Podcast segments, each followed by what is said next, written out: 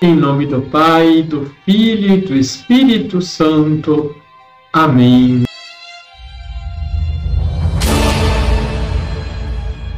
Olá, tudo bem com você?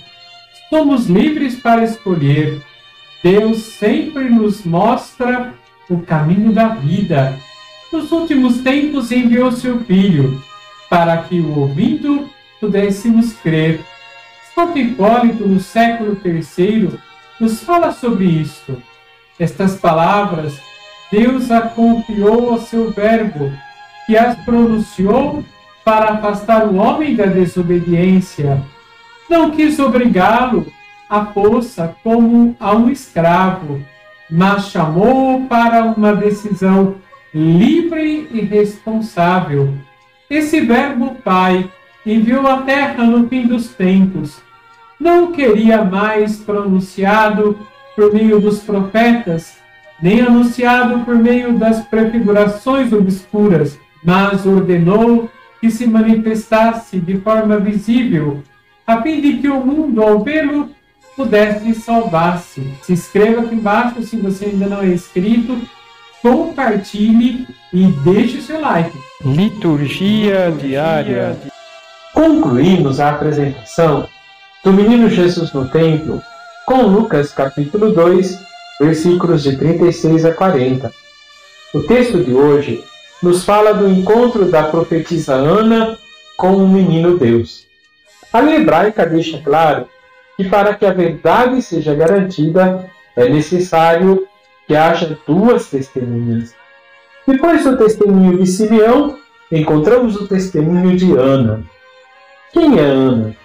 Era uma anciã de 84 anos, um número bíblico que sugere a perfeição de Deus, porque é o resultado de 12 vezes 7. Depois de sete anos de casada, ficou viúva e permaneceu no templo servindo a Deus, dia e noite, com jejuns e orações. Ana é a pobre de Deus, a representante dos que esperam a libertação de Israel, e por isso mereceu a graça de se encontrar com o Salvador. Ela louva a Deus porque teve a oportunidade de conhecer o menino Jesus apresentado no templo como o Messias esperado. E na sua alegria espalhou a boa notícia aos que esperavam a libertação.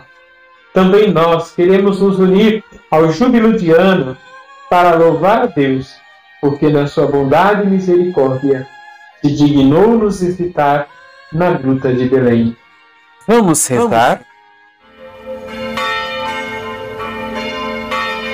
Senhor, tudo foi preparado para que a salvação chegasse até nós. O sim de Maria e a vossa encarnação, o reconhecimento de Ana, que sois o nosso Salvador. Dai-nos também um coração atento para manifestá-lo a todas as pessoas com alegria Assim seja. Abençoe-vos o Deus Todo-Poderoso, Pai, Filho e Espírito Santo. Amém.